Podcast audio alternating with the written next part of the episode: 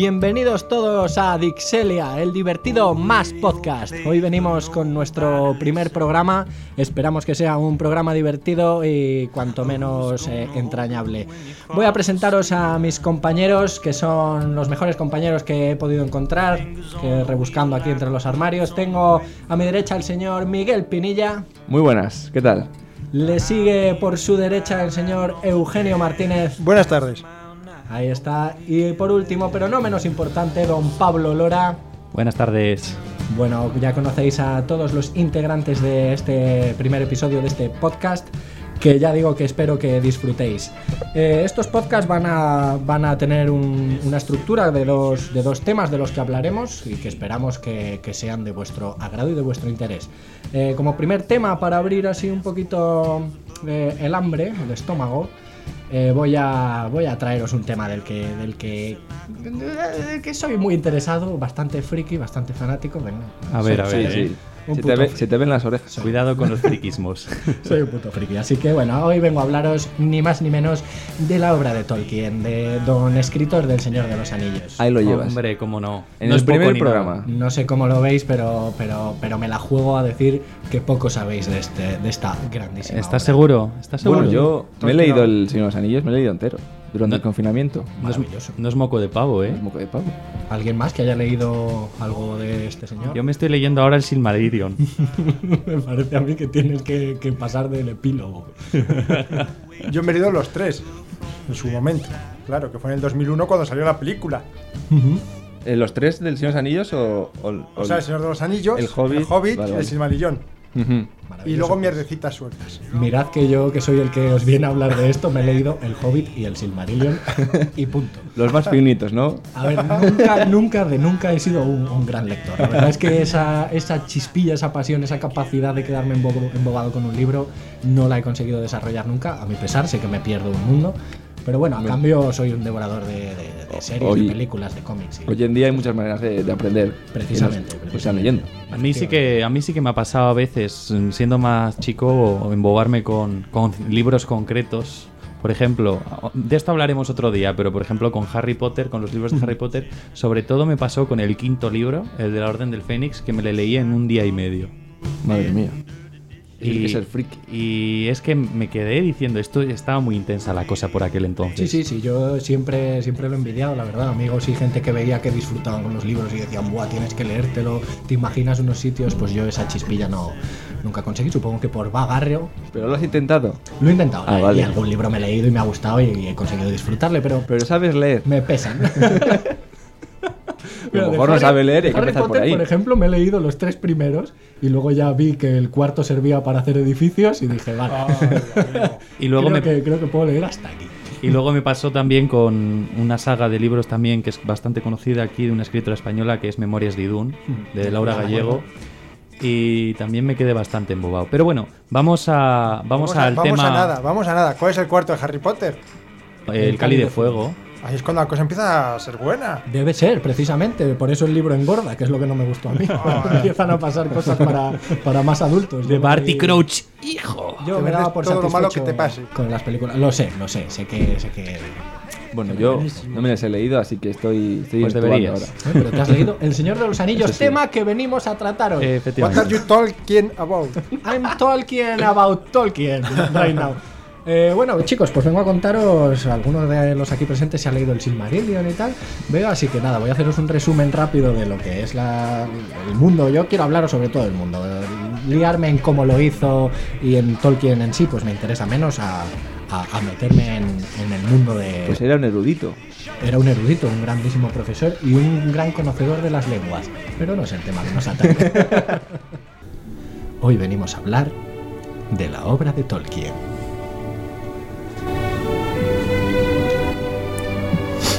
Voy a llorar con esto. Bueno, voy a contaros un poquito en qué se basa ese amplio mundo en el que hemos visto cabalgar al señor Gandalf, al señor Aragorn y a un enano prendado de un elfo que parece eh, Whitney Paltrow, Whitney Paltrow, bueno. Eh, el mundo este es eh, antiquísimo. Una cosa que hay que entender en, en el mundo de Tolkien es que en sus libros, en los que no son El Señor de los Anillos, eh, ahí sí que pasa todo en un espacio de tiempo más seguido, pero en el resto de libros, el Silmarillion y los cuentos inconclusos, este tipo de libros que cuentan la historia de la Tierra Media, los tiempos en los que transcurren son miles y miles de años. O sea, al- los elfos que son inmortales, pues eh, las cosas que. lo- los grandes hitos de la historia, las grandes batallas, tardan en, transcurrir una de otra, pues un- una barbaridad de años. Así que obviando eso, o bueno, no obviándolo, pero teniéndolo en la cabeza. eh, voy, a, voy a contaros un poquito en qué se basa el Silmarillion, que es el libro que explica pues, la mitología de Tolkien. Eh, tiene mm, tres capítulos, podríamos decir, importantes, que son el Ainulindale, el primero, que es la, la música de los Ainur. Os lo voy a traducir todo lo más que pueda, porque... Ahí, ahí es donde estoy yo, en el Ainulin Linda. Ainulindale. El Ainulindale. Lo malo de, hablar de Tolkien es que tiene un montón de palabras que, que ni Rafa Nadal en un anuncio de Kia. es, es horroroso. Entonces voy a intentar traduciroslo todo al español de España, como lo buscaríamos en Google.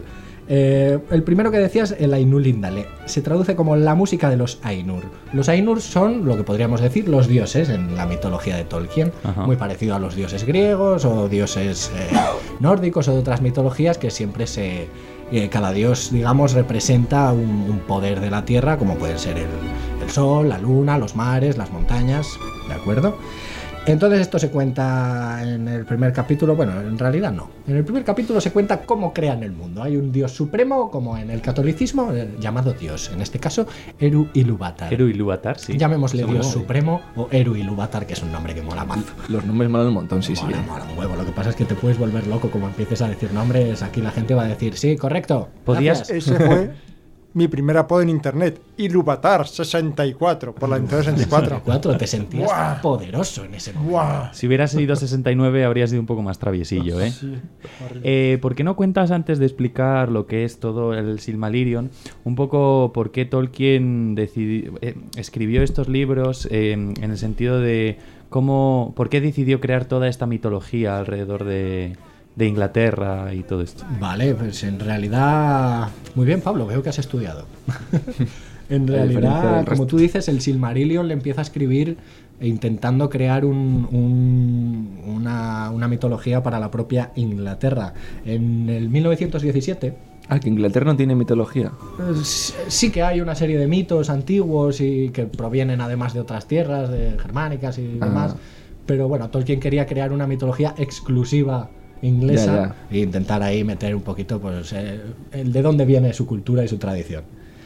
Como decía, en el 17, en 1917, Tolkien vuelve a, a- a su país, a Inglaterra, desde, desde Francia, porque Tolkien era, era soldado, combatió en la, en la Primera Guerra Mundial, ahí en las trincheras, y volvió con la fiebre de las trincheras, el mal llamado este de la Primera Guerra Mundial, pues lo pasaban muy mal los pobrecicos y volvían achantadísimos.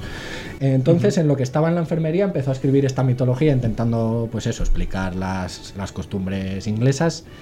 Y, y- y nada, pues ahí empezó con esa idea, digamos, con, con esa idea en la cabeza empezaron los primeros esbozos. Luego en el 25 ya empieza ahí un poquito más a escribir, a diseñar algún personaje. Y sin embargo, pues eh, Tolkien sigue con esa obra porque un problema mental de Tolkien era su TOC y su necesidad de perfeccionismo. Y Tolkien no quería dejar eh, puntada sin hilo ni nada que pudiese contradecir mínimamente otra cosa que había escrito, entonces no paraba de reescribir su propia obra. Y si encuentras igual un manuscrito más antiguo que habla de la misma historia que uno nuevo, se puede hasta contradecir porque lo ha cambiado totalmente para que encaje en ese mundo. Bueno, y luego escribe El Hobbit, en el 37 le, le publica. eh, el 37, pues eso es sin publicar el, Silmarillion, que ya llevaba años haciéndolo. Y escribe incluso El Señor de los Anillos entre el 54 y el 55, se publica también. Y el Silmarillion no es publicada hasta el 77, con Tolkien ya difunto y que es publicado por su hijo Christopher, que es el que intenta ahí, se devana los sesos para recopilar todas las, los apuntes y libretas y servilletas que tuviese por ahí escritas eh, Tolkien y al final pues hace, hace una recopilación de todo para intentar hacer el libro. De todas formas, el Silmarillion es un librito pequeño realmente, no sé cuántas páginas tiene, pero es, es corto y fácil de leer. La idea principal de Tolkien era hacer un tocho que fuese al menos como los tres libros del Señor de los Anillos, un, un pedazo de libro, novela que Sí, explicase todo. Pero bueno, se quedó en lo que se quedó. Entonces, eh, ahora puedo volver Sí, a- ahora ya vuelve al tema, ya que eh, ha quedado claro que Tolkien no solo escribía Pero- obras de fantasía, sino que tenía una intención eh, más grande que era eso, crear una mitología para, para toda Inglaterra. ¿Pero Tolkien fue famoso mientras estuvo vivo o...? Sí, sí, sí. Tolkien era famoso además porque era profesor, fue profesor en Ujú. Oxford, en... Y luego en los bares ya ni te cuento. Sí, bueno, luego en los bares iba con los alumnos y les volvía locos la cabeza. No, además era, era compañero de otros, de otros escritores, como Lewis, el de las crónicas de Narnia. Sí, era, era conocido. Y cuando escribió El Hobbit, que al principio, bueno, como todos habréis oído, era una historia que era para contar a sus hijos y tal, pero al final la publicó, entonces sí que pegó ahí un boom importante. Y cuando le llevó la, el Silmarillion a la editorial que le había publicado El Hobbit, estos le dijeron que era demasiado oscuro, que querían una continuación del Hobbit. El Hobbit al fin y al cabo era un cuento para niños, que muchos de los que se sumergen después en El Señor de los Anillos ven el Hobbit como algo extraño, porque es todo como mucho más, pues eso, infantil, menos serio, menos profundo, menos, menos oscuro, que al final El Señor de los Anillos es una obra oscura y, tanto dramática. Ajá. Bueno, entonces voy a, voy a volver a contaros un poquito el Silmarillion, sobre todo para que pongáis en contexto este mundo de Tolkien. Primero te cuentan cómo este dios supremo, Ilúvatar, de su pensamiento saca unos seres, que son estos Ainur, o los dioses, y, empiezan a cantar todos juntos, al principio cada uno por su lado, luego consiguen que todos canten al unísono, luego aparece el malo malísimo, que es Melkor, Melkor. que empieza a cantar heavy metal a su puto rollo, mientras todos están con su música de Verdi, ¿comprendes? sí. Y en esta música Eru les para y les, enseña una visión del mundo que han creado con su música sin ellos saberlo. Eh, incluso con la música de- del malo malísimo, entonces se ha entremezclado ahí todo. Entonces, pues Eru dice EA. Y crea, Date. y crea el mundo. Pero tal cual dice EA y crea el mundo, de verdad. Si tú lees el Silmarillion, pone algo así como Eru dice EA. es Era, era el rapero ma- más malo de, Total. Era, era de aquel humilde. entonces. Era Eru- humilde. Eru humilde. bueno, entonces Eru pues crea, crea el mundo y les dice a estos Ainur, bueno, a esta, el que quiera bajar a crear lo que os he enseñado, pues puede ir, y el que no, pues que se quede aquí conmigo chupándome el culillo un poco. Y eh, pues unos cuantos deciden bajar a. Bueno, bajar, digo bajar porque yo me les imagino en un plano astral súper supremo a- arriba de todo. Bajando Entonces, escaleras como, con como nubes. que bajan al siguiente plano, a la siguiente cuerda de la teoría de cuerdas, y ahí crean el, el mundo. Arda se llama este mundo. Y en lo que ellos lo están creando, pues el malo malísimo, Melkor, está descreando. Todo lo que ellos hacen, eh, llega el otro y lo tiran, como el niño que ha hecho un castillo de arena en la playa y llega Jimbo Jones y le da una patada. Entonces al final el mundo queda pues como queda y que es bien, no queda mal. Ah, bueno. Porque al final, como son dioses, todos representan algo, incluso el Melkor Incluso este, el malo, aunque, sí, aunque sí. represente la maldad también, pues son otros poderes de- del mundo, como es el frío y el calor, creo Hombre. que los creo que los pone él, digamos. Y- También un poco para que exista algo, casi casi tiene que exi- existir su contrario. Claro, es, eso sí iba- es. eso sí iba a decir yo No ahora existe, que- no existe luz sin oscuridad. Que siempre, que siempre mu- muchas veces, siempre que se inventan no solo mitologías, sino otras historias, eh, eh, creencias, etcétera, siempre se busca esa contraposición de lo que es bueno y lo que es malo. Pero Hasta era, luego, Pablo, era que un vas, pequeño, eh. era un pequeño inciso. un spoiler. Eh, bueno, continúo. El siguiente capítulo, después de que expliquen cómo se crea el mundo y tal, es la Balacuenta o la historia de los Valar. Yo lo traduzco. que nos la cuentas. Eso es, la bala, Valar, los dioses, eh, eh, cuenta, te la cuentan. Eh, nada, pues eso, te cuentan los Ainur que bajan a construir el mundo este, son los Valar. ¿Ves? Ya os estoy metiendo nombres, parece que no, pero poco Sí, a sí. poco vuestro cerebro Sí. explotará. Bueno, en, en la bala cuenta te cuentan eso, la- los, los diferentes dioses. Hay, pues este es el del mar, este es el del cielo, esta es la de las estrellas. Bueno, te cuentan los principales y punto. Tampoco es a lo que a lo que venimos. Pero bueno, que sepáis que hay unos dioses típicos, o hay un Zeus, hay un Poseidón, con sus propios nombres. Os lo leéis, coño. Os lo leéis, efectivamente. Y luego, por último, ya está el Cuenta Silmarillion, la historia de los Silmarils, que es la historia grande de, de este libro. ¿Qué son los Silmarils? ¿Alguien lo sabe? Ya que lo No, aquí ya, aquí ya me pierdo. Venga, ¿qué recuerdas? ¿No son los anillos algo así o no? No, o lo- no me acuerdo. No, los anillos de poder no No pueden sé. ser, ¿eh? No lo los. Ese es anillos otro del libro. poder llegan, llegan más Han tarde. pasado 20 años desde que me lo leí. Vale, entonces se, se comprende. Él vivió esa época. Él Vuestro recuerda- padre. él recuerda cuando se construyeron. Pues los Silmarils eran tres piedras preciosas que hizo un elfo de los primeros. Bueno, en realidad segunda generación, pero de los primeros.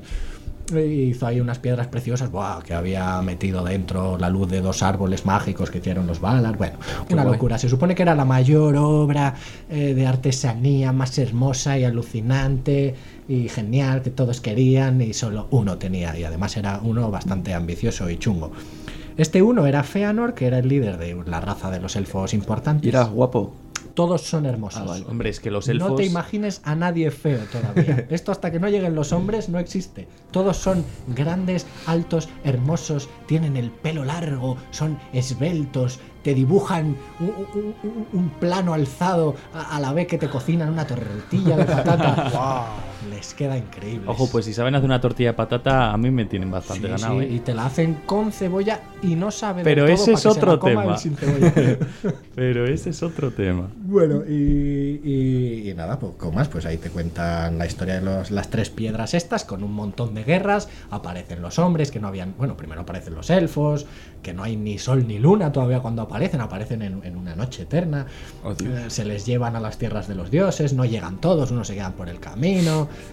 Eh, luego aparecen los hombres, hay batallas y el Melkor está siempre dando por saco, crea los orcos, que son elfos que él ha cogido y les ha dado por hasta que se han vuelto oscurillos. y- Les ha corrompido. Efectivamente, les corrompe con sus artes negras, oscuras. Eh, está Sauron por ahí, que también es un, un Valar menor, que son los Maiar ayudando a Sauron. Y, y- ah, ayudando a Melkor, perdón. Eso te iba a decir, ahí es donde yo quería llegar. Cuéntame. Ah, o sea que. Bueno, perdón. Esto no, bueno, pues, lo sé yo creo que porque lo hemos hablado algún día tú y yo, que los, los Maiar, para quien no lo sepa, en El Señor de los Anillos, Gandalf es un Maiar. No lo sabía. Como una abeja. Y si no me equivoco, corrígeme si me equivoco, eh, una de las misiones de los Maiar es ayudar en la Tierra a los humanos a construir, bueno, no construir, pero sí ayudarles a generar su propio mundo, ¿no? Y Vale, a ver. Bien. Toma, Veo, veo que te he dado alguna paliza que otra. Pero septiembre igualmente. La- el asunto es que estos Valar, estos dioses que han bajado a crear la Tierra y tal, pues tienen unas jerarquías también. Entonces los tochos son los Valar en sí y hay unos que son más sirvientes, que también son como diosecillos, pero bueno, de menor calibre. Y estos son los Maiar. Gandalf es un Maiar, eh, Saruman es un Maiar, eh, Sauron es un Maiar, los Balrog son Maiar, que en su día Melkor a los principios de los tiempos pues los corrompe, igual que a los orcos.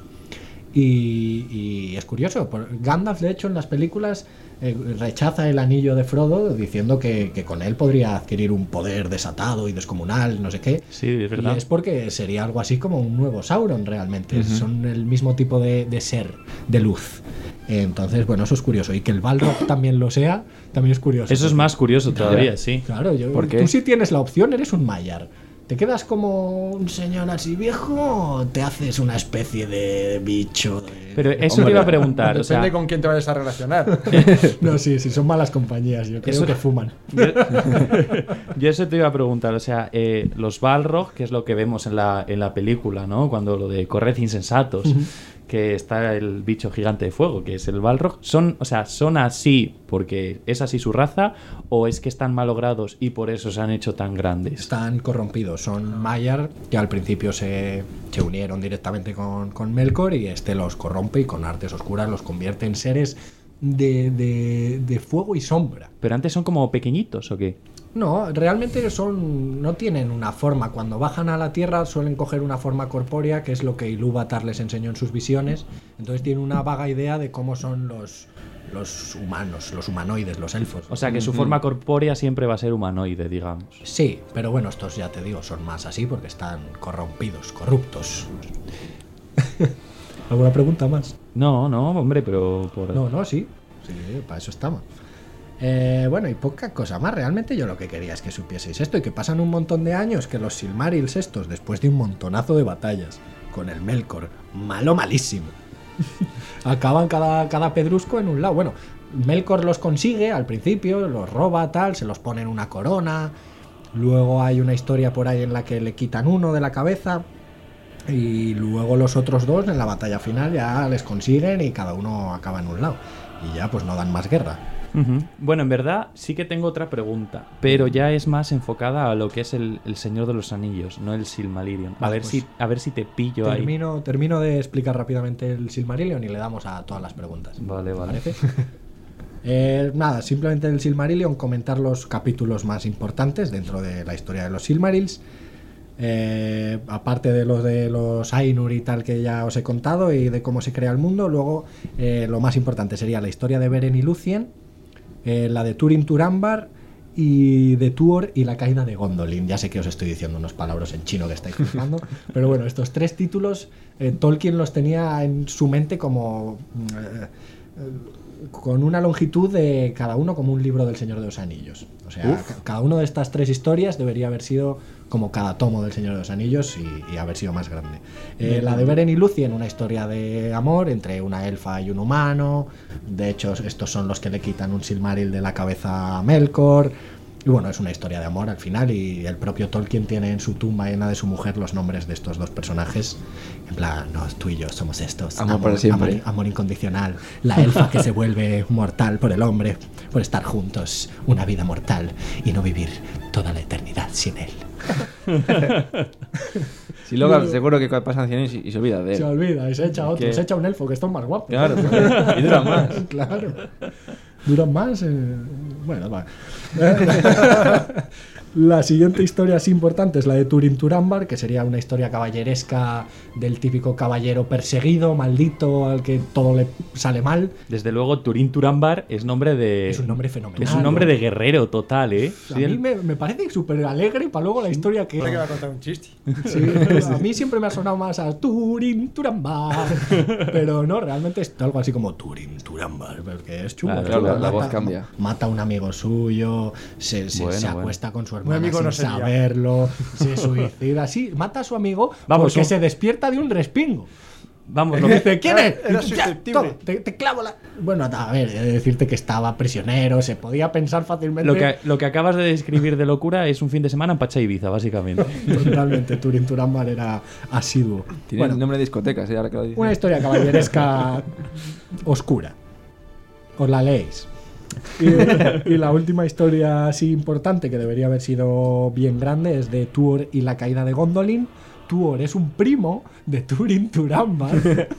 Todos empiezan por T, ¿eh? Se queda en casa sí, todo. esta familia sí. Entonces, eh, Tolkien sí que hacía mucho eso. Como hace tantos nombres, él es consciente de que no te los puedes saber. Entonces sí que intenta crear unos parecidos fonéticos y Unas reglas ahí. mnemotécnicas para Eso es, acordarse para- de todo. Para que se parezcan. De hecho, en el Hobbit, lo- los, enanos son nombres de chiste que se parecen entre sí, pues para que te haga gracia y, y te quedes un poco. Se queden con rápido. la copla, eso es. Y bueno, esta historia es el primo de Turing, que también tiene sus aventuras, pero este es un héroe bien. Turing es un héroe al Un que héroe le sin pasan más. cosas malas y este es un héroe más normal. Este es el colega enrollado, este ¿no? es el héroe de- normal de toda la vida, el héroe que lo hace todo bien, que, que es el elegido, que va y, y salva y esas cosas. Ajá. Turing, El aburrido, vamos. bueno, Turing, Turing no. ¿Y que se le cae qué? ¿Que es la caída de quién? La caída de Gondolin, Gondolin. una ciudad, Ah. una ciudad blanca escondida ahí de- del malo y tal, que no, nada, no saben dónde están. ¿Tiene algo que ver con Gondor? Pues por circunstancias, no. No sé cuándo es No, realmente. Bueno, igual sí, puede que Gondor coja el nombre. A lo mejor vol- no, no, porque Gondolin era una ciudad élfica y Gondor Mm. luego es de hombres. A lo mejor es una- un homenaje. No, simplemente. O volvemos a lo mismo, una regla para acordarse de los nombres, lo que Sí, he dicho. ¿eh? Sí, sí. Aquí alguien que estudie élfico, pues igual nos puede decir si tiene algo y nada, y lo último así importante, el viaje de Earendil y la guerra de la cólera, que es con lo que acaba, con la guerra de la cólera. El Earendil este, a ver, a ver, esto es una movida. Earendil es el hijo de Tuor, el de la historia anterior, y, y es un medio elfo, medio hombre. Y este tío acaba con uno de los Silmarils estos puesto en la frente en un barco volador Cuño. como una estrella. Y cuando llega el día de la batalla final, que el malo saca todos los dragones, pues este tío baja y, Como se un folla a santo. los dragones. Como cuando antes en, la- Sí, en las guerras aparecía un santo y Es decidía la guerra. Hay por ahí alguna ilustración que, que te quedas perplejo porque le ves ahí yéndose contra la boca del dragón más tocho que ha parido Melkor y, y- y dices, pero ¿cómo vas con el barquito ese ahí luciendo que pareces un brillis brillis y, y, macho? Bueno, y nada, y con la caída de Melkor, pues acaba toda la historia de los Silmarils, la primera edad y llegaría la segunda edad, que es cuando se crean los anillos. La segunda edad termina con que Sauron crea el anillo de poder y toda la pesca, y con la alianza esta, con lo que empieza la película del Señor de los Anillos. Sí. Una alianza de hombres y elfos. Pues eso. Ahí acabaría la segunda edad. Ajá. Y el Señor de los Anillos, lo que vemos de Aragorn y compañía, sería la tercera edad. Perdón, que da un golpe a la mesa. Pues ahí voy yo un poco a la pregunta justo de los anillos que me surgía. Y yo siempre me preguntaba cuando veía la- las pelis, sobre todo más de pequeño, luego de mayor me, me daba un poco igual, ¿no? Pero de pequeño siempre me preguntaba, digo, vale, está el anillo tocho tochísimo, ¿no? El anillo de poder. el anillo eh, mega fuerte. Pero luego, o sea, ¿qué pasa, por ejemplo, con los anillos de los hombres? ¿Qué función tienen? ¿Qué pasa con los anillos de los elfos? ¿Qué función tienen también? Para controlarles, ¿no? Es un anillo para controlarlos a todos, un anillo para atarlos en las tinieblas. a cosas. las tinieblas.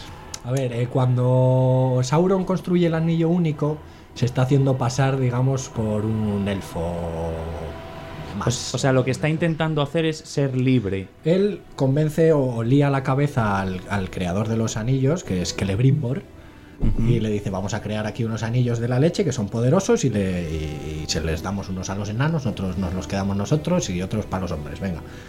Y a- pues, bueno, no sé si era esa la intención, pero bueno, el caso es que le lía porque el otro tenía la capacidad artesana, digamos, pues para hacer unos anillos poderosos. Y él en su oscuridad, por ahí, en su volcancito, llamado Monte del Destino, puto Monte del Destino, crea el anillo único para controlar al resto de anillos.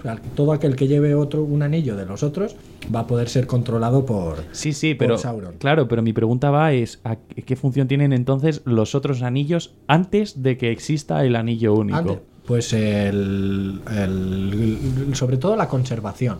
Galadriel, por ejemplo, es una de las que tiene un anillo y en su bosque, en Lorien, el, el bosque sigue como, como hace muchísimos años, como, como antaño. Y es por los poderes del anillo. Los anillos tienen sobre todo poderes de, De eternidad y cosas de así. eternidad, de, de prolongación de la, de la existencia, sí. Ajá. Luego, además, pues tienen algún poder más, claro. También depende mucho del portador que lo lleve.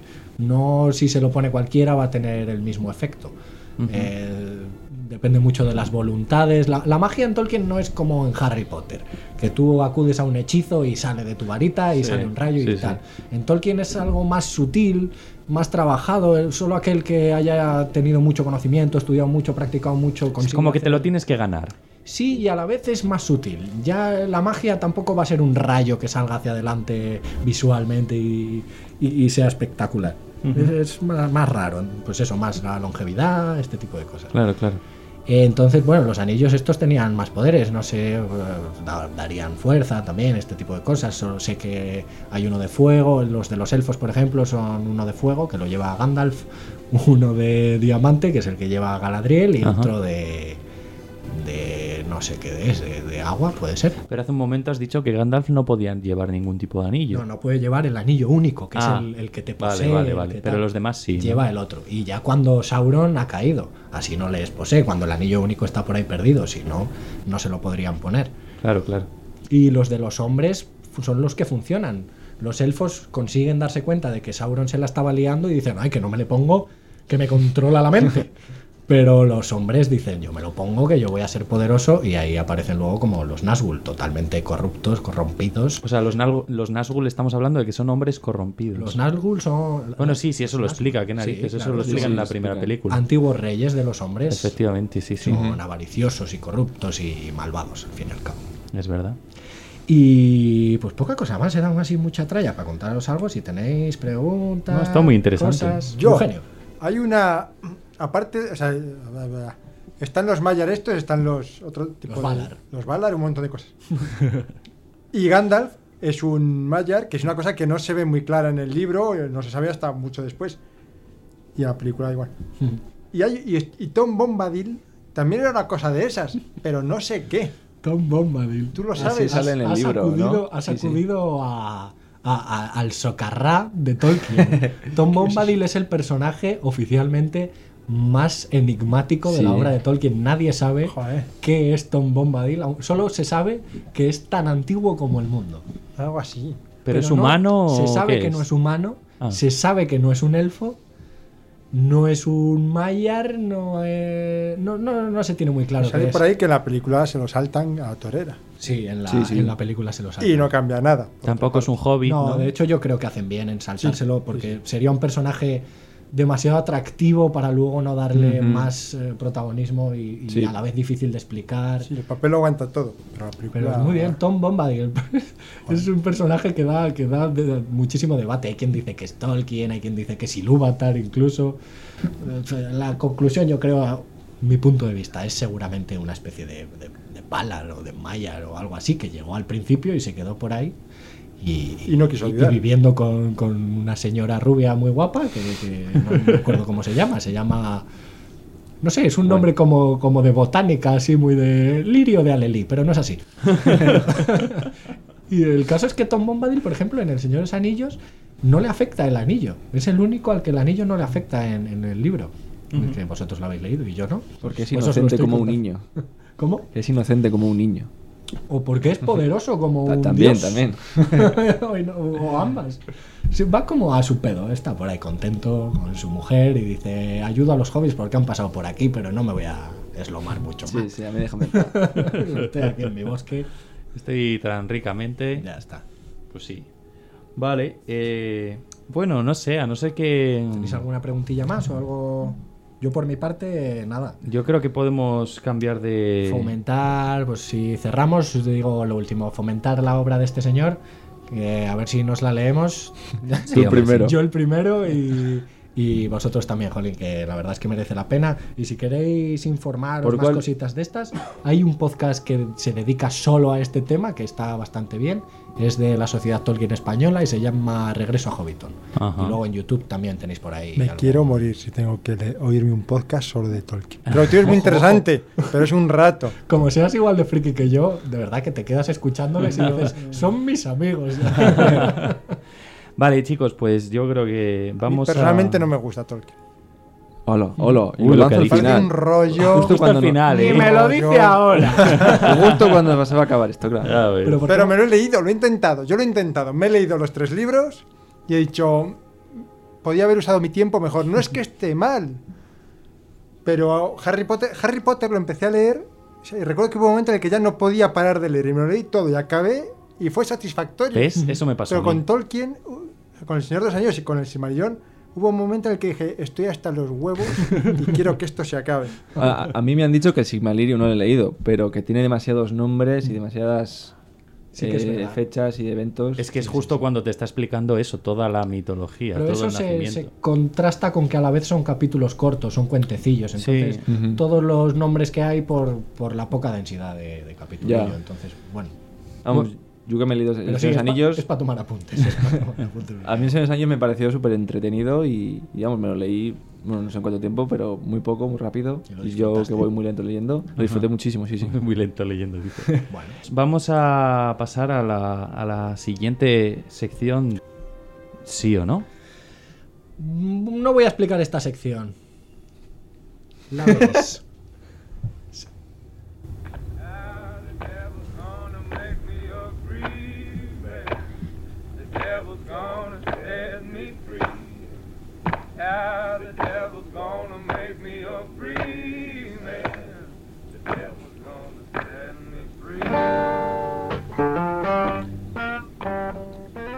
Bueno, pues. ¿Quién empieza?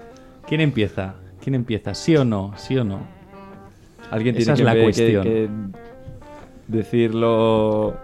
Vamos a hacerlo rápido sin explicaciones para que, para que esto se vea cómo va. Mascarilla, ¿sí o no?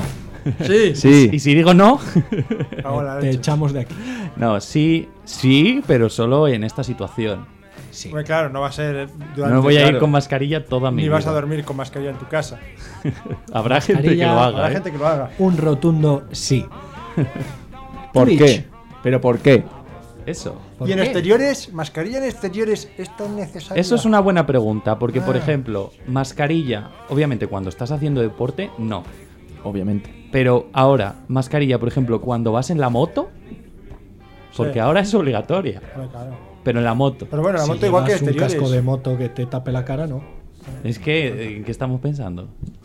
Y esa gente que va en el coche él solo, y se pone la mascarilla. Ay, sí. O sea, ¿qué clase de, Qué pereza de, suicida? O sea, ¿qué es eso? Para dar de comer aparte. Ya ves. bueno, pues. Siguiente. A ver, A sí. mí porque no se me ve la cara, básicamente, sí a la Sí, mascarilla. hay gente que le hace un favor. Eso lo dijo. Porque Eso lo dijo. Nosotros, los guapos. Yo cuanto, sí. cuanto menos llame la atención, más a gusto estoy. Ha cambiado la concepción de, de- de estética totalmente. La Sí, sí, sí. Pasa una cosa. os- Esto es un rollo, ¿lo cuento? Cuéntalo. Lo cuento ¿Qué va, brevemente. Pasa una cosa. Dice Humberto Eco que la belleza es lo que podemos predecir. Aparte de otras muchas cosas, que no me voy por ahí, lo que podemos predecir. Entonces, cuando tú ves una persona con mascarilla, no sabes lo que tiene debajo. Y casi siempre, cuando alguien se quita la mascarilla y le ves por primera vez, te parece feo. Sí, Luego ya te acostumbras. Es verdad, es verdad. Sí, sí. pero al 100% principio dices cierto. feo. Porque te creas una imagen Sí. Sí. en su cabeza. Y pasa otra cosa, que cuando ves a una persona que ya conoces con mascarilla, le reconoces, pero cuando estás mucho tiempo, aunque estés mucho tiempo con una persona con mascarilla, si luego le ves sin mascarilla, no sabes quién es. Sí, es verdad, sí, es verdad. Y podríamos decir entonces que, que la mascarilla en parte nos hace algo más guapos de lo que somos, ¿no? Por- Vale, pues mascarillas sí, ¿no? Mascarilla, sí. Por Seguimos. unanimidad- unanimi- Por unanimidad. como se diga. Porque lo hemos dicho todos. Pasamos a la siguiente. A la siguiente. Venga. Twitch, ¿sí o no? No. Sí. No, No. Eh, ¿Quién coño se traga un directo de 3 horas, 4 horas? ah, yo sí. Pues entonces, ¿por qué Eh, dices no?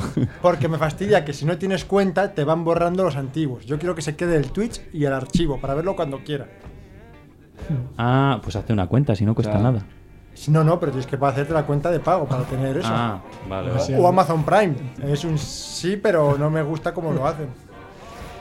A mí, a ver, me parece que Twitch da un poco de, posa- de posibilidad, a diferencia de YouTube, de gente, yo que sé, que quiera expresarse, que quiera contar sus cosas, jugar a juegos, eh, como, como si estás con, con amigos o lo que sea, y, y que les que les ayuda un poquito a, a desahogarse y luego también a conocerse un poco. Pero creo que YouTube, por ejemplo, es esencial para el crecimiento, por- eh, digamos, de, de seguidores y, y todo eso. Pero no hay nada que puedas hacer en Twitch que no puedas hacer en YouTube. Efectivamente. Bueno, a mí, lo, a mí lo de Twitch o YouTube me da igual. A mí me, lo que fastidia es un directo de 3 horas que yo lo que voy es a YouTube cuando suben los mejores fragmentos y ya está. Yo es que pienso que vas a estar viendo en directo a un tío 5 horas. Pues depende. A ver si hace algo gracioso. No, Claro. es que En no un siempre. vídeo solo va a subir Es que ese rato depende, no siempre tiene por qué ser algo gracioso. Además, estás viendo un directo porque quieres aprender algo. Ya, pero para eso te ves una conferencia. Porque lo- No, no, no los- estoy hablando, no estoy hablando de aprender contenido real. O sea, estoy hablando de que a lo mejor es- tú eres muy fanático de ciertos juegos o lo que sea, y estás viendo a ese tío que es muy pro, pero le estás viendo solo por el hecho de, de aprender sus estrategias, de ver cómo juega tal. No significa que tú vayas a ser igual de pro que él, porque es improbable. Pero sí que te satisface, o sea, te crea una satisfacción de decir.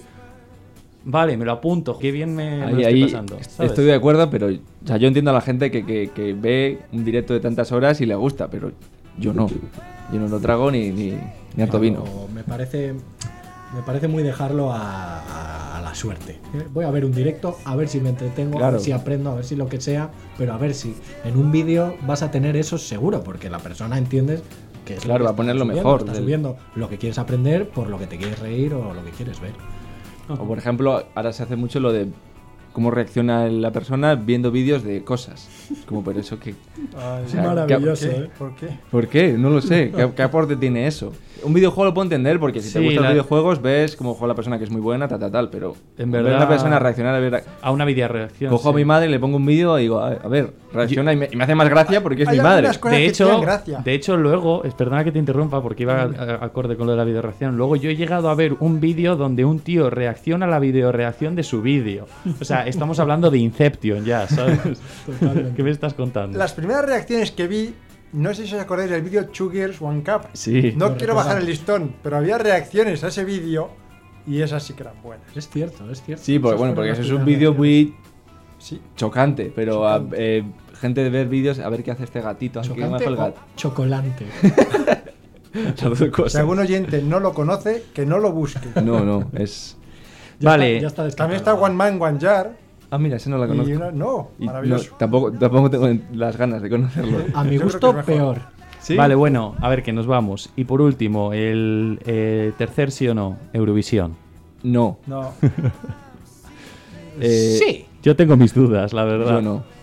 Sí, porque por el propósito, porque se supone que es Yo tengo historias sobre Eurovisión y he de decir que cuando era más peque, ahora ya no tanto, pero cuando era más pequeño, sí que llegaba a quedar, a reunirnos todos a ver Eurovisión, a eso de que lo echaban a las 10 de la noche o algo así, tarde, y sí. nos poníamos unos unos aperitivos y cosas ahí, estábamos comiendo mientras veíamos la tele para ver todo el festival de Eurovisión. Ahora mismo pienso en hacer eso y me quiero pegar un tiro. Yo he de, reco- de reconocer que más de pequeño también he tenido muchas risas y mucha diversión a causa Claro. de Eurovisión. Entre el chiquilicuatre, nos Eso- hemos esa fue buena, esa buena. Inolvidable. Y, y los, los finlandeses estos... Los de Mitsamisten Raskasta. Esos, no, ¿no? no. Eran unos de esos. Ah, y los de Lordi. Lordi. Los, los que cantaban heavy, unos que Sí, Sí, Lordi, las sí, Lordi, sí, sí, es muy famoso, sí. Los de Hard Rock Aleluya. Eso es, sí. Sí, sí, sí. Pero yo una, un año, no me acuerdo cuál, eh, vi un programa entero de Eurovisión. Cuando acabé dije una y no más. Porque me pareció... Es que lo hiciste mal. ¿Por qué? hay que verlo sin verlo, hay que ponerlo de fondo. Y eso ver otras los cosas. momentos, Pero como Pablo dice, estar con Ya, la sí, sí. familia, tal. Yo, yo estaba Claro. con mi amigo cuando lo vi. Hay que verlo de fondo y pones el ojo de vez en cuando en los momentos graciosos. De hecho, importantes. os cuento más. Eh, los últimos años ya no tanto hemos llegado a ver el festival, sino que únicamente, en plan, que nos quedábamos mi hermano y yo a lo mejor únicamente para ver los resultados. En plan, no nos veíamos las canciones ni nada, simplemente apostábamos a ver qué, cómo iban subiendo los, los resultados, que ahí es donde está la chicha. Sí, los puntos ahí. Claro. Ludopatía. un poco, un poco puede ser. Y- Bueno, Hay una bueno, película de Will Ferrell, que todas sus películas son buenas, sobre Eurovisión y es buenísima. ¿Sí? ¿Cómo Como se todas las películas de Will Ferrell. Hicieron un documental hace poco, puede ser también en Netflix, ¿no? De Eurovisión, o me estoy yo yendo de la cabeza. No tengo ni idea. No sé. A ver, yo he dicho que La me- leyenda me de Fire Saga. de. ¿La? La leyenda de Fire Saga. Ah, vale, me la O algo así. Buenísima. Como todas las películas de Will Ferrell. Muy bien. Yo es que, bueno, iba a hacer un apunte que, que Eurovisión se supone que el propósito es como unir a todos a los países de. Europa Sí. Y yo creo que es que Es todo lo están contrario. haciendo mal. Sí, porque- envían a, a lo peor de cada país, lo envían ahí. Eso- Este, venga, el primo del conserje de, de- o sea, del consejero de no sé qué. Y no solo eso. Venga, que canta bien, Eurovisión. Y no solo eso, que si luego os fijáis un poco cuando em- em- empieza el proceso de votaciones, ¿no? Y todo eso, y, y votan los países entre sí, veis que, yo qué sé, que Francia le envía la- el voto a no sé quién, tal. O sea, al final realmente no estás colaborando, estás únicamente enviando el voto o al que tienes al lado o al que te que interesa te políticamente. O sea, es politiqueo al fin y al cabo. Pero bueno, es un poco triste que se haya derivado por ahí, pero tiene razón Pinilla. La El objetivo era unir a todos los países. Sí, o sea, la- la- yo creo que la intención desde el principio era buena, pero se ha ido desvirtuando un poco. Será política, yo creo. Supongo. Es. Ya lo ha dicho el Pini. ¿Estamos con los sí o nos? Ya hemos terminado los sí o no. Entonces yo creo que, Vamos chicos, vamos a dejar a Miguel. Bueno, de, me podéis llamar Pini o Miguel. eh, no vamos a dejarle que desarrolle el tema que ha venido a tratar hoy. Que es... eh, No lo digas. No lo digo. Bueno, lo que Que quieras. sí, pero- hombre. hay que- Finales decepcionantes en- de cine y series.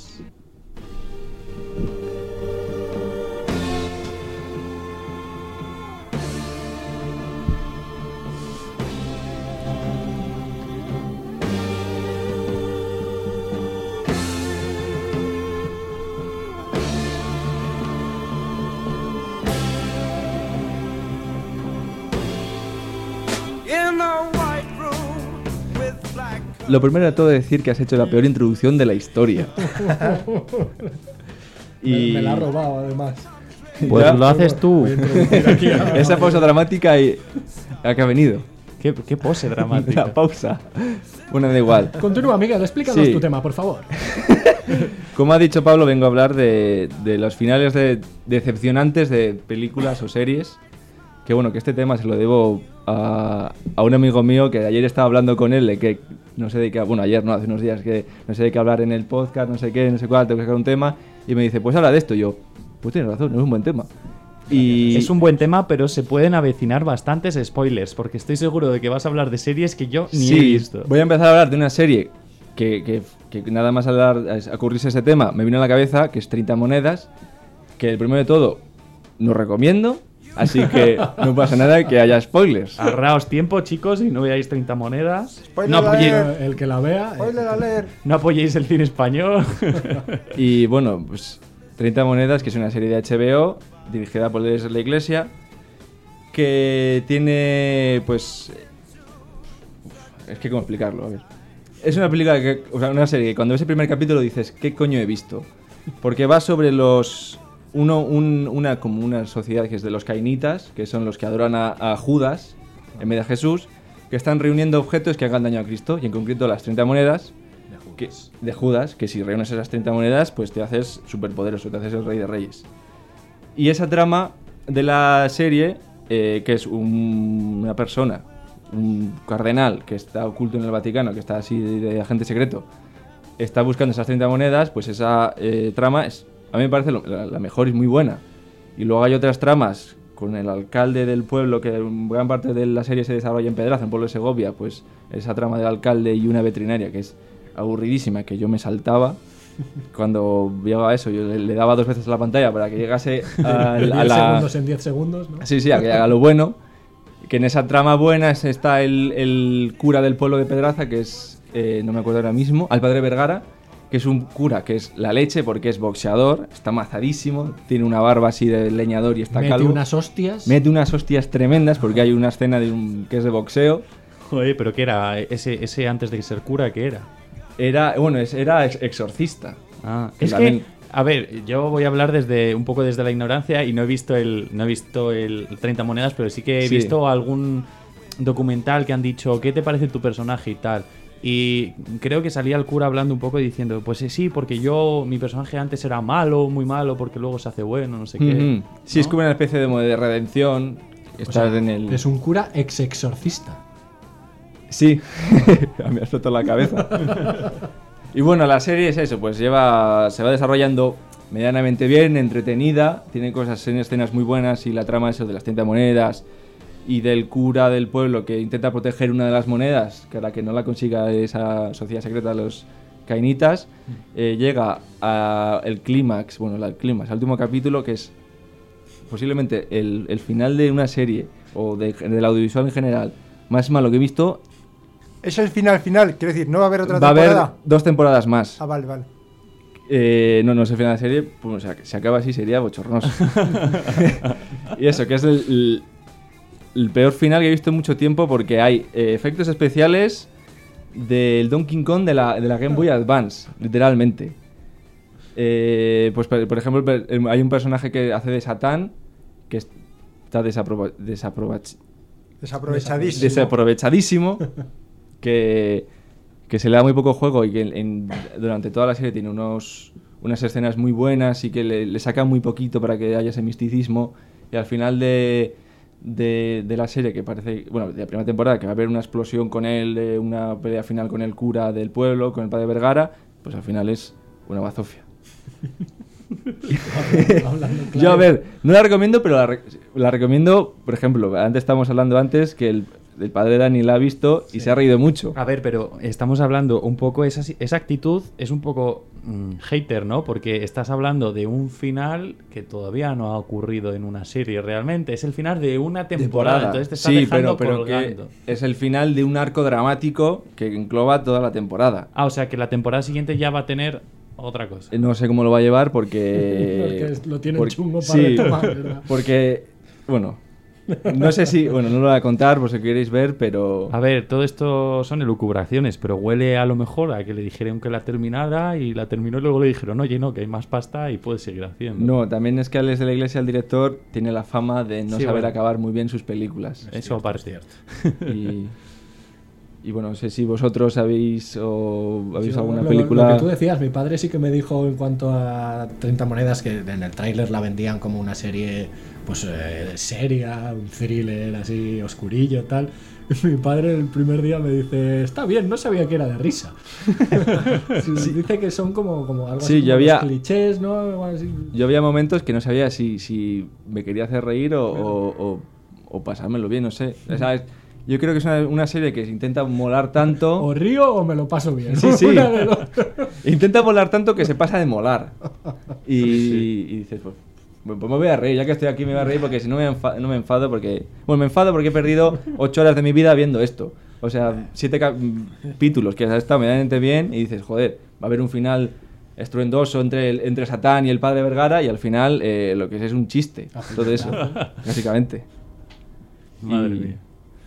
Bueno, pues bien, ¿y qué más? Yo no sé si tengo alguna, algún final. Yo así. finales no, pero lo que tengo son películas decepcionantes realmente, pero finales no. También vale. Yo recuerdo ir al cine y ver una película que... Yo siempre que voy al cine con, con los colegas o con quien vaya, tengo miedo, porque siempre quieren ver películas de miedo y cosas así, y yo no quiero ver películas de miedo ni cosas que me hagan sentir mal, ¿vale? Entonces, eh, recuerdo una película que fui a ver que se llama Life que es sobre la vida de cuatro astronautas en el espacio que están haciendo como un experimento con un pulpo alien raro, el pulpo Paul, Ya suena genial. y que de repente el pulpo se les escapa, se les mete por el sistema de ventilación, se hace grande, se come a uno, se come a otro. O sea, literalmente es una mierda de película, no vale absolutamente para nada. Ahí sí que sentí que perdí dos horas de mi vida viendo eso y salí diciendo, pero me voy al baño ahora mismo, ¿sabes? Es como Alien, pero, Sí, me ha sonado a alguien. sí, Pero mal. pero mal. pero muy mal. En pulpo. Otra película que vi, bueno, vi hace poco que también al final me decepcionó bastante eh, fue Diamantes de Sangre. Que, La de DiCaprio. la de DiCaprio. Que toda la película se raya- Bueno, a mí me encantó todo el desarrollo de la película, en el que intenta conseguir un diamante, que es bueno, un diamante de sangre que es de, de color rosa o rosado. Y que es lo que el- le se conseguir ese diamante le sacará de, de África, que es donde está viviendo, porque pues, está en constante guerra civil y lo que quiere es salir fuera Ajá. y llega el, el- y, colabora con un con un pescador que allí de África que es el que sabe dónde está escondido ese, ese diamante diamante. y cuando están llegando a la escena final en el que lo- el, el DiCaprio y el hombre que no recuerdo cómo se llama Es un Eh, negrito, ¿no? sí Sí, es que lo estoy viendo aquí en la foto. pues van a huir como que de re- todo se desinfla porque a DiCaprio le pegan un tiro pero que no parece mortal y, y tiene la avioneta que les va a llevar fuera de África a, a 100 metros y dice no, yo me quedo aquí tú huye y es como pero que tienes la puñetera avioneta a 100 metros chico Creo que no es la y- primera vez que DiCaprio hace una de esas. ¿eh? A lo mejor, Sí, por, a lo mejor por eso tardó tanto en ganar el Oscar. ¿eh? Eso, eso es Titanic total. ¿eh? también Titanic, otro final también decepcionante que dices hombre, Titanic. ¿Qué esperabais? ¿Qué esperabais? Que se subiese pero- al madero. Y ya Claro. está. Si se sube al madero, pesa demasiado y se hunden los dos. pues buscas otro ¿dónde que no habrá? Eso sí, eso sí. Vale. que hasta estará lleno de barcas y todo ahí destruido Sí, sí, sí. Que sí. estaba hasta los huevos. ya, ya, ya, hace mal. huevo. Y bueno, también me viene a la cabeza, eh, bueno, este es muy sonado y muy comentado, el de Juego de Tronos, pero ya ese no es un final de un capítulo, sino es toda la temporada última que... Sí, cierto, cierto. La mayor decepción cultural de mi vida. Sí que lo fue, sí que Buen lo fue. resumen, sí. Porque además a mí me encantaba. Yo no vi Juego de Tronos, yo lo viví. Yo os y voy a después de ese sin- final ya no quiero ver ni ver más escenas, ni quiero una taza de Juego de Tronos. No quiero nada de Es Juego cierto, de Tronos. es cierto. Después de ocho años siguiéndola y viviéndola y... Pues yo voy- os voy a ser sincero, no he visto un solo capítulo de Juego de Tronos. Y dudo que lo voy a ver por lo Sí, menos a- en bastante a tiempo. ya no lo veas. Si dijeses eso hace un par de años, todo el mundo te diría que haces loco, estás tardando un montón. Ahora mismo, mm, nadie No. está ilusionado. Todos, hemos perdido- Todos han, han perdido, ¿no? Sí. perdido la luz de Juego de Tronos, que la magia esa que tenía, ese realismo, esa, esa A ver, muerte sin sí. escrúpulos. Realmente, a ver, yo por, por, por todo lo que se ha hablado y todo el bombo que se le da, eh, el Juego de Tronos realmente sí que tuvo que ser un final realmente decepcionante. Ya digo que no lo he visto, pero es, o sea, sí que lo he visto en los documentales y lo, la gente que lo ha hablado y tal. Pero también he de decir eh, que es muy difícil muchas veces cuando una obra se una obra literaria se quiere adaptar a la pantalla es muy difícil que todo lo que te están contando en dos horas o en tres si hablamos de una película o en 45 minutos por capítulo que ahí realmente en las series lo tienen más fácil porque pueden hacer todos los capítulos que quieran para contártelo todo con todo detalle ¿no? Y además, en Juego de Tronos, que les dijeron, eh, te damos todo el dinero que quieras a los guionistas, claro. todo el tiempo que queráis y, y haced lo que queráis. entonces es difícil siempre que esa adaptación literaria y más de todos esos fans que ha generado, pues luego eh, lo veas en la pantalla y digas, ah, me falta esto.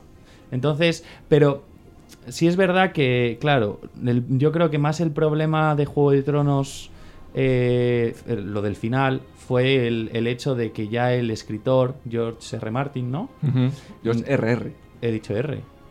Eh, dos- Son, dos R's y una R. Ah, Dos, no dos. sé. Ah, George eso. R. R. Martin. Eso. ¿A pues quién se lo cogería?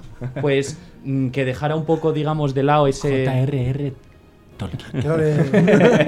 Tolkien, Rolkien, Rolkien, Tolkien. ¿Tolkien? ¿No? Bueno, parecido. Bueno, John pues Ronald. Tolkien. eso, que, que les dejara todos los ya todos los derechos en las temporadas creo que finales, él ya no forma parte No, de- porque del equipo. va por libre el- eso ya el- como que se desentiende y entonces va por libre y ahí es cuando ya entonces es entendible, que- o sea, no lo estoy justificando, pero es entendible que todo se desmadre porque ya no hay libro por donde continuar, eh, estás montando una historia en base tal, no tienes al escritor por detrás que te ayude, que te... O sea, Sí, sí. es lógico que se vaya. Y ya que hay una taza del Starbucks, eh, pues ahí en... Bueno, pero esos son Esos fallos son- menores. esos Es Sí, un fallo de récord. Eso es el Raccord. también No pasa en que. Gladiator con, el, con la cuadriga que se ve. Raccord, ¿qué Pero Eso no deja de ser una película mala. Que sí, sí. El ¿Qué Gladiator. Ojo con Gladiator? Gla- No os ¿Qué metáis con Gladiator, ¿eh? ¿Qué? que es un ¿Qué película. pasa con, con Gladiator? Que hay una escena en, No una- pasa una, nada. cuadriga que tiene un extintor eh, Ah, y, se, y cuando se ¿no? vuelca el extintor se ve. Sí. No sabía, no sabía. Y se ven los motores también, creo, o algo así. Sí, no sé si eran motores o Sí, pero Hay que, que a mí Gladiator, a mí sí me gusta. ¿eh? Y, Sí, así bueno, que cuidado. y retornando un poco a Juego de Tronos, no sé si te das cuenta que cuando se acabó la serie, bueno, sí, hubo el revuelo de que vaya mierda, no sé qué, no sé cuál, pero pasaron unos meses nadie ha vuelto a hablar de ella. Nunca. Pero La- nadie. La hemos eliminado, ya Sí, no sí, es una o sea- ilusión, ahora es algo que, que no queremos ni haber visto. es- Sí, sí, por ejemplo, series que han hecho historia, como Breaking Bad o Los Soprano, pues se sigue hablando un poco de ellas. Pues Dexter, sí. Sigue haciendo. sí, Se sigue hablando de ellas. Y alusiones, sí, sí, pero The esta Wire. es que ni, ni HBO hace nada. O sea, te suelta algún anuncio de HBO, sí, que te salgas imágenes de Juego de Tronos, Sí, pero, para visualizaciones residuales, ¿no? Que se pero llaman, nadie ha visto, nadie, nadie ha hablado de ella nunca, desde que se Cierto, acabó. que tuvo el boom ahí una Pues mira, hablando de, hablando de HBO, no voy a hablar de un final de una serie decepcionante como tal, pero sí voy a hablar de una serie que me ha gustado mucho y que he seguido sus dos primeras temporadas y que me ha decepcionado un poco a la tercera en comparación, que es la conocida serie de Ricky Morty. Y no sé qué opináis vosotros, pero o sea, yo veo el nivel de las dos primeras temporadas y, o sea, no tiene punto de comparación con lo que han hecho esta Sí. última, que es un, un poco... No, la última es la Ah, a mí me ha gustado. La ¿Son cuarta, tres o la cuatro? O la cuatro. cuarta, bueno, la que la que corta, compró ¿no? HBO. Tiene algún episodio brillante también. Sí, es- eso es verdad. Yo me he fijado que tiene algún episodio mu- muy concreto, pero el global de la serie no, no, Sí. no es igual que. O sea, al principio no, es- no es igual que el Es que era un temporadas. demasiado grande como Sí, para mantenerlo, decir. yo Eso es lo que yo creo que le iba a pasar a Ricky Morty, que estaba ya subiendo tanto, tanto, tanto el nivel que llega un momento que tendrían que. De hecho, cuando dijeron que iban a hacer.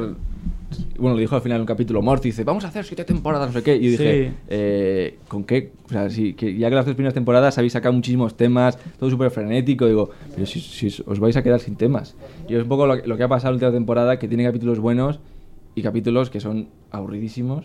Como hay uno del, del- de un dragón que a Morty se le empeña, se antoja un dragón y dices, está siendo muy. que bo- conecta. De hecho, el propio. Mo- Rick dice que es una puta mierda de aventura. Sí. Eso, eso, eso también me gusta que sea, sean autocríticos. Autocríticos que cuentan con lo que han hecho, eso está bien. Y, y saber que, bueno, que es lo que hemos dicho, que empieza con un nivel muy fuerte, entonces que llega un punto de decir, oye, vamos a rebajar esto para, para O- sacar más contenido. O esperar mu- más entre temporadas. que Pero, bueno, que claro, ya son años, pero, pero lo que malo- la gente se olvide un poco de Ricky Morty y de repente volver. Lo- luego lo malo de las, de las series es la, lo que se llama siempre la gallina de los huevos de oro, ¿no? El que comienzas una serie, te está dando mogollón de pasta, ganas muchísimos seguidores y tú llega un momento que produces y produces y produces, pero que ya no, no sabes eh, qué estás haciendo. Y yo creo que justo a, a eso también a Juego de Tronos le pasó eso, era la gallina de los huevos de No, oro. yo diría que no. De, ¿No? Hecho, de, de hecho, tuvieron dos años de parón que jodieron todavía más el final. Y les dijeron, podéis gastar lo que queráis, podéis hacer lo que queráis. Y en vez de hacer todos los episodios que quisieron, recortaron la última temporada, que le faltan tres o cuatro episodios de, dur- de duración y dijeron, pues no, pues 8, ala, menos de los, que las demás. Es cierto que Pero- fue una decepción desde el principio. Nos hicieron esperar dos años enteros para lo que Sí, sí. esperábamos que fuese la mejor temporada. Venga, tómate el tiempo que quieras, pero hazme un temporadón increíble, ciérramelo genial, para ofrecernos esa grandísima mierda. Se dice que los guionistas Eran acabaron. monos, eran monos aporreados por máquinas de escribir. No, dicen que, que acabaron tan rápido porque Star Wars les ofreció a- hacer unas películas. Sí, ¿no? Eso dijeron, sí. Y claro, acabaron súper rápido y luego, no sé si será verdad, pero dicen que, que cuando Disney vio el resultado de las, de las temporadas dijeron, pues ahora nos queremos. Claro. Claro. No sé si fue verdad, pero me parece poético eso. Sí, sí, no, desde luego es una lección. Si, si fuese verdad. Y luego, por ejemplo, pues también hay una serie que ha estado bastante en, eh, en discusión los últimos años por cómo empezaron a producir las temporadas finales, que era eh, The Walking Dead. Que The Walking Dead empezó como una de las mejores obras audiovisuales que se habían hecho, era la serie, era la leche, todo el mundo la ha visto. La más cara en su Pero también.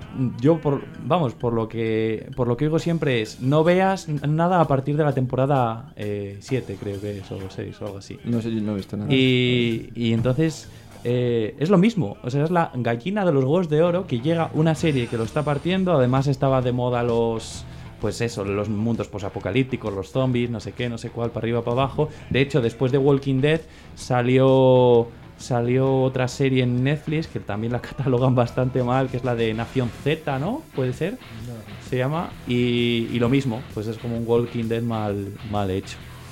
Y El chino. No sé. The Walking Dead del chino. De todas las series que tienen un final horrible, no sé si algunos acordáis de Alf. Bueno, Alf Sí, le conoceréis, no Sí, sé si habéis visto sí. la serie, No. que no sé cómo habrá envejecido porque no la he vuelto a ver. Y no sé si sabéis el final, ¿No? que yo creo que 30 años después la puedo contar y no cuenta como spoilers. Ha prescrito. Al final del todo, Alf se va a ir con su familia, se vuelve a Melmac, van a venir a buscar los amigos, tal, le envían una señal, llega al desierto, le despiden toda su o sea, la familia terrestre y resulta que en vez de llegar los extraterrestres llega la policía y se lo lleva. Así acaba la puta serie. Y termina. Con Alf, se supone que torturado y muerto, claro. Ostras. Muy duro eso, muy ¿eh? familiar y todo, y dices, joder. Y para mí el peor, el peor final, que tiene que ver con esto que ha dicho Pablo antes, es el final de Los Simpsons. Pero ha acabado. ¡No! ¡Por eso, joder, por eso! Y, no sé si acabará algún Está, día. ¿eh? está agonizando la. Bueno, hay una momento teoría, hay, hay una teoría interesante sobre los sobre los Simpsons, si me permitís contarla un poco. Te permitimos. Eh, perdón, es que estoy gestionando más cosas. Es que Pablo es el técnico también a la vez. y- Entonces, Iluminación. eh, hay una teoría sobre los Simpson también que dice que, que llega un momento en los capítulos de los Simpson que ya no son reales.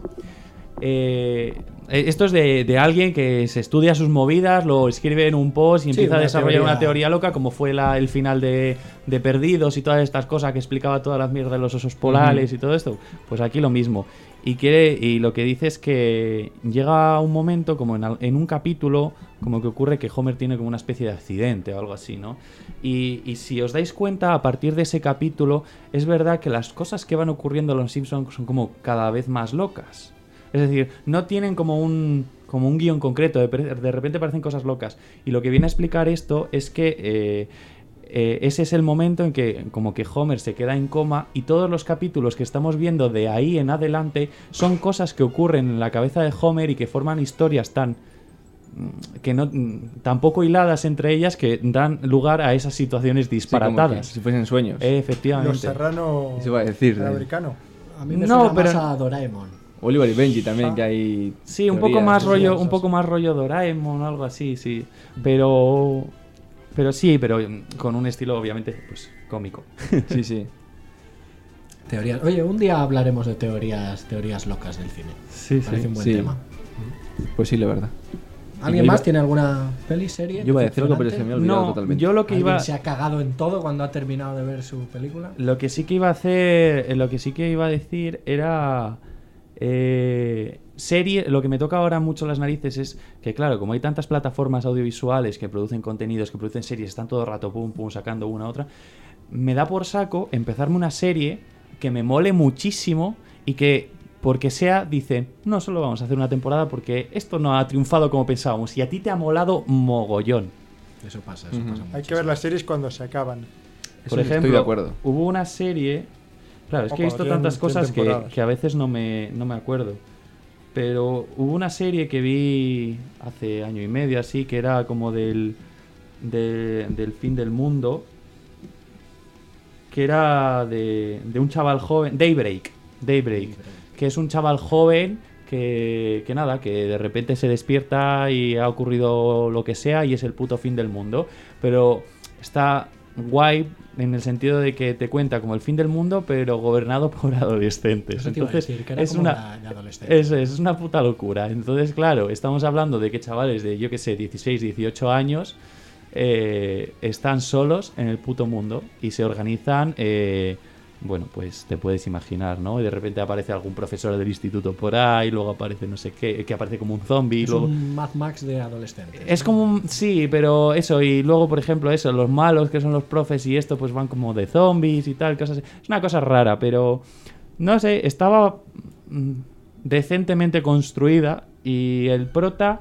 A mí lo que sí que me gustó es que el prota tiene bastante carisma y usa el recurso siempre de, además de hablar al, de hablar al espectador.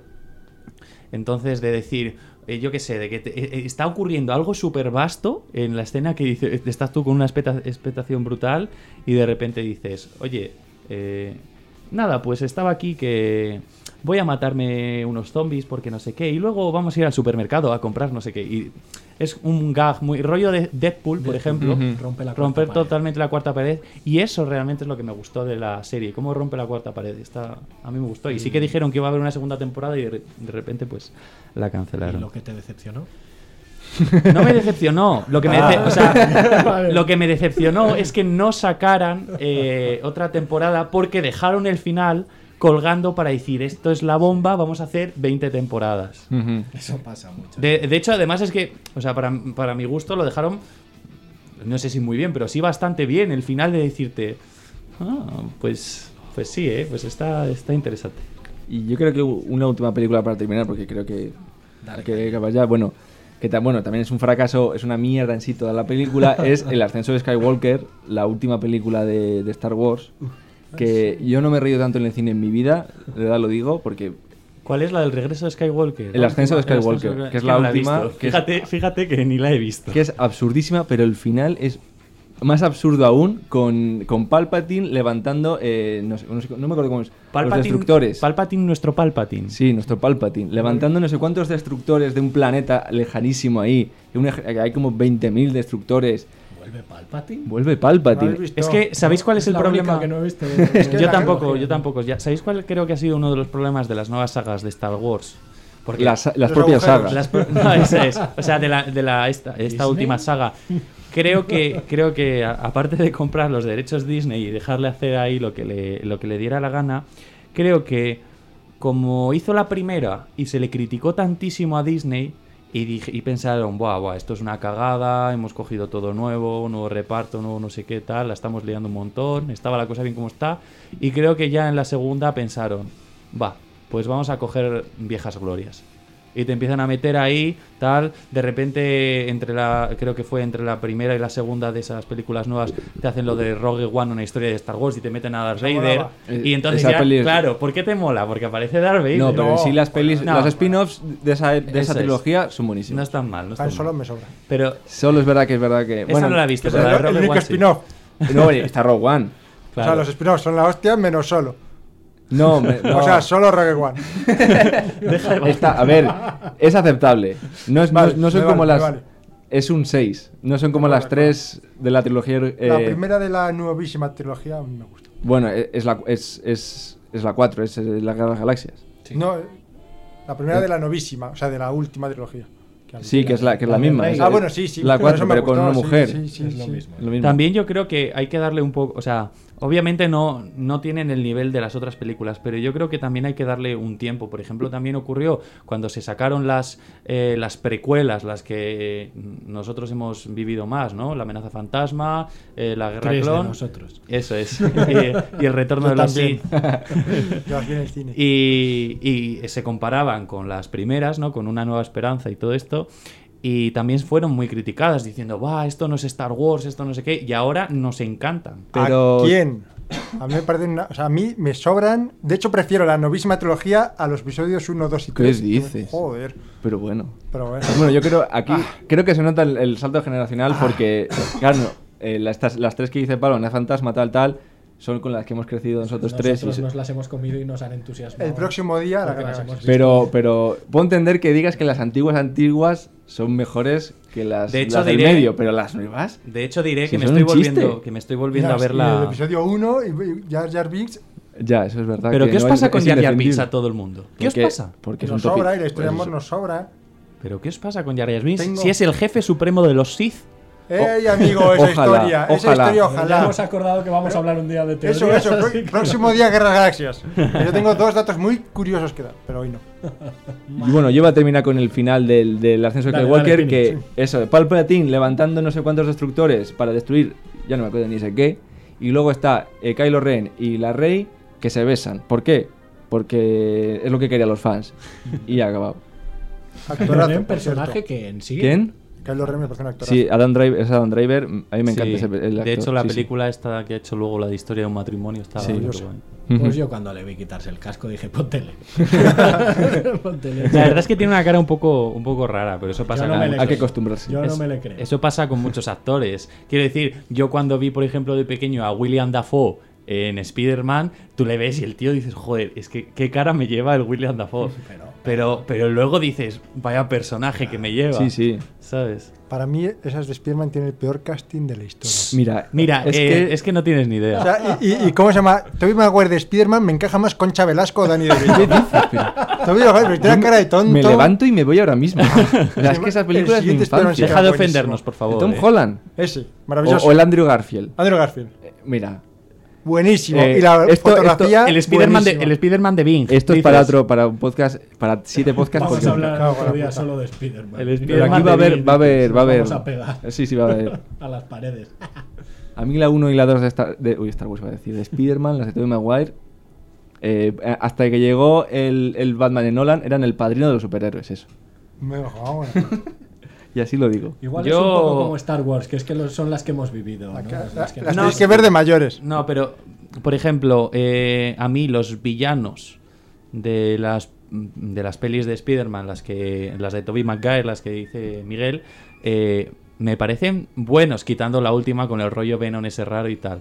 Luego, Ya, esa- luego pero esa tan- ¿sabes realmente lo que no me mola de, de, de todo esto de Toby, o sea, no, de Toby no, perdón, de, de Holland y todo este movimiento que ha habido es que... Demasiado no- infantil. no- y que no tiene la esencia de Spider-Man de ser un héroe como tal. O sea, se lo dan todo hecho. Tiene el puñetero señor Stark detrás que le dice: ¿Quieres un traje electrónico? Te lo doy. ¿Quieres un traje no sé qué? Te lo doy. Y no hay ¿Quieres drama, no hay o sea, drama. el, el- el maldito Spider-Man se va a luchar, el maldito Tobey Maguire se va a luchar a un boxeo ahí, a, a currarse con otro y decir: Aquí está, aquí estoy yo. Y es un antisocial, que, Y es- que- que no tiene es apenas amigos. Eso es, que es un poco esa estética que. que- Actuando así de mal no me extraña. no, pero que es. Mira, mira, eh. pues te voy a decir que es más rico de lo que serás tú en mucho tiempo.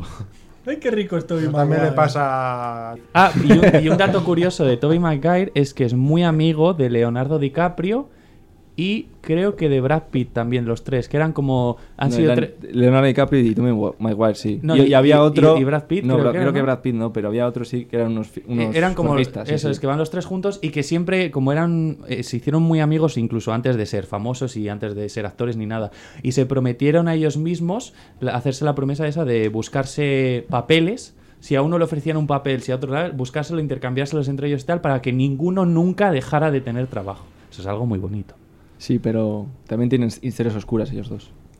Mm, Brokeback Mountain. No, que eran demasiado juerguistas. Bueno, creo que vamos a capitular aquí el tema de, de Sí, Pinilla, porque ¿no? se ha desviado un poco, ¿no? hemos ya hemos sacado dos, dos temas para siguientes podcasts. Películas sí. que, que no nos han decepcionado y que nos han gustado, pero que no han terminado. Eh, te- teorías locas de películas y series. Creo que ha salido de es, aquí eso es. mucha amiga que aprovecharemos en podcast siguientes.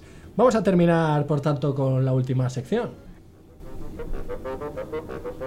Way down by morning in birthday suit.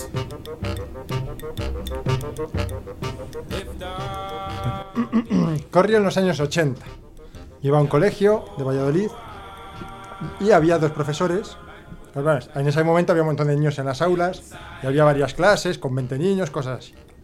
Y había dos profesores en, en sexto de GB que eran, decíamos nosotros, son amigos pero rivales. Y a los dos les encantaba el fútbol. Y los dos estaban todo el rato, todo el rato hablando de fútbol. Sabéis que en aquel momento, no sé cómo es ahora, pero los en esa- solo había un profesor para toda la para todas las asignaturas en primaria. Ah, pues. No sé el, ahora si el maestro, lo que se conocía como el Como el maestro. maestro, sí. Eh, esto es, ah, estoy hablando de la EGB. Bueno, eh, entonces estos profesores todo lo movían al fútbol. Todo es que en la len- en lengua las frases que ponían eran de fútbol. Las. Uy, va. Golpetazo al micrófono. En matemáticas, todas las operaciones, un niño tiene tres balones de fútbol y otro tiene no sé cuántos. Y ¿En cuánto reparte, cuántos balones puede repartir entre sus amigos? Todo, todo era fútbol, qué todo era fútbol. Sí, pero en aquel momento pues éramos niños y el fútbol pues era pues, Butragueño, Fernando Hierro, ah, era gente guay, no como ahora que no nos conoce nadie. Eh, ¿Qué pasaba con esto? Que en el colegio, en las fiestas del colegio, se formaban campeonatos de, pues, de liguillas de cosas. Las buenas liguillas. Las liguillas, esas, las de los... Y yo recuerdo, o sea, yo lo voy a contar como yo lo recuerdo. Como tú eras tan deportista, ¿no, Eugenio? Yo siempre he una persona deportista.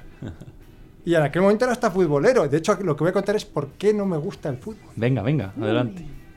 Entonces yo recuerdo que el momento cúspide de ese año era en las fiestas del colegio, que eran en mayo, casi al final de fin de curso, era el partido entre nuestras dos clases, porque los dos profesores entrenaban a sus alumnos todo el rato para aquel gran partido entre, entre bueno, éramos cuatro clases, pues para esa liguilla. Bueno, después de todo el año entrenando en, en gimnasia, después de todo el año hablando de fútbol, ah, llegan las fiestas del colegio. Hay una liguilla, por supuesto, a los otros dos, o sea, el A, el B, el C y el D. Yo era del B, a- el, el otro profesor era del A, el C y el D les arrasamos y ellos se, repartían el tercer y el cuarto puesto. Eso estaba claro. Era la mítica, ¿no? Enfrentarse siempre los del A con los del B, ¿no? Y, y los del C ya era como... Nada, el est- socarrat. El socarrat, estaban ahí abandonados. Sí, sí, total, es que es así. Estos eran C y D, había cuatro clases. Y llegó el, llegó el momento de nu- nuestro gran partido, la final. Partido que iba a determinar quién ganaba. Y, y yo, tal y como yo lo, re- yo lo voy a contar como yo lo recuerdo. Recuerdo el patio del colegio con gradas, con toda, la- toda mi familia, mis 20.000 primos, mi- mis hermanos, todos los profesores, La el presidente del televisión. gobierno, el rey, televisión española. Y todos, ¡Eugenio! Yo recuerdo a todo el mundo ahí, todo el mundo viéndonos, todo el mundo. eh, o sea, to- todos los ojos del planeta pendientes de nosotros, que es como yo lo vivía, como yo y todos los niños lo vivíamos, porque eran. "Guau, control de Johan Cruyff ahí, la". de ojeador. Y es que jugábamos, es que hasta en el recreo jugábamos contra ellos, bueno. Ah, bueno. Era Cuando- un clásico, era un clásico lo que Era se eso, eso, eso, eso, era el, el gran derby. Entonces yo recuerdo que fue mi momento de gloria. Porque yo, yo en ese partido marqué tres goles. Tres Ajá, goles. Toma, chaval. ¡Buah! Enhorabuena, Eugenio, aunque haya prescrito también. Pero Y no te llamó el Real Madrid en ese Tres momento. goles como tres soletes. El caso es que perdimos. Espectacular. Perdimos. Es la mítica de yo estoy haciendo todo y los demás no están haciendo nada. No. Perdimos. Por tu creo- culpa. Creo que fue el 2-1 más horroroso de toda mi vida. Pero no has dicho que marcaste tres goles, uno estaba fuera del juego. vale, vale. Entiendo. Y a partir de ahí, ¿La te metiste dos en propia? pues un poco. Pero fue sin querer. Hombre, ya supongo. Entonces ya me mandaron de delantero y ya al último le metí porque me dio en la cabeza y se metió. Así que yo estaba de defensa al principio. Y a partir de ahí todos los niños me hicieron el vacío y ya no, me, ya no podía jugar al fútbol, ya no querían que jugase con ellos al fútbol. Y desde ese momento odio el fútbol. Yo puedo unir un poco a lo que has contado de la anécdota que a mí me pasó también. Yo de pequeño jugué en el Vitoria, aquí en el barrio de Valladolid. Ujú. en la bueno, no en el Vitoria, en la Victoria. en el equipo de la Victoria. ¿Pedíais mucho? ¿Eh? Perdón, pido disculpas por este chiste. No, no. la- de hecho, perdona, pero. Victoria, eh, pedíais. Ya, ya. Ah.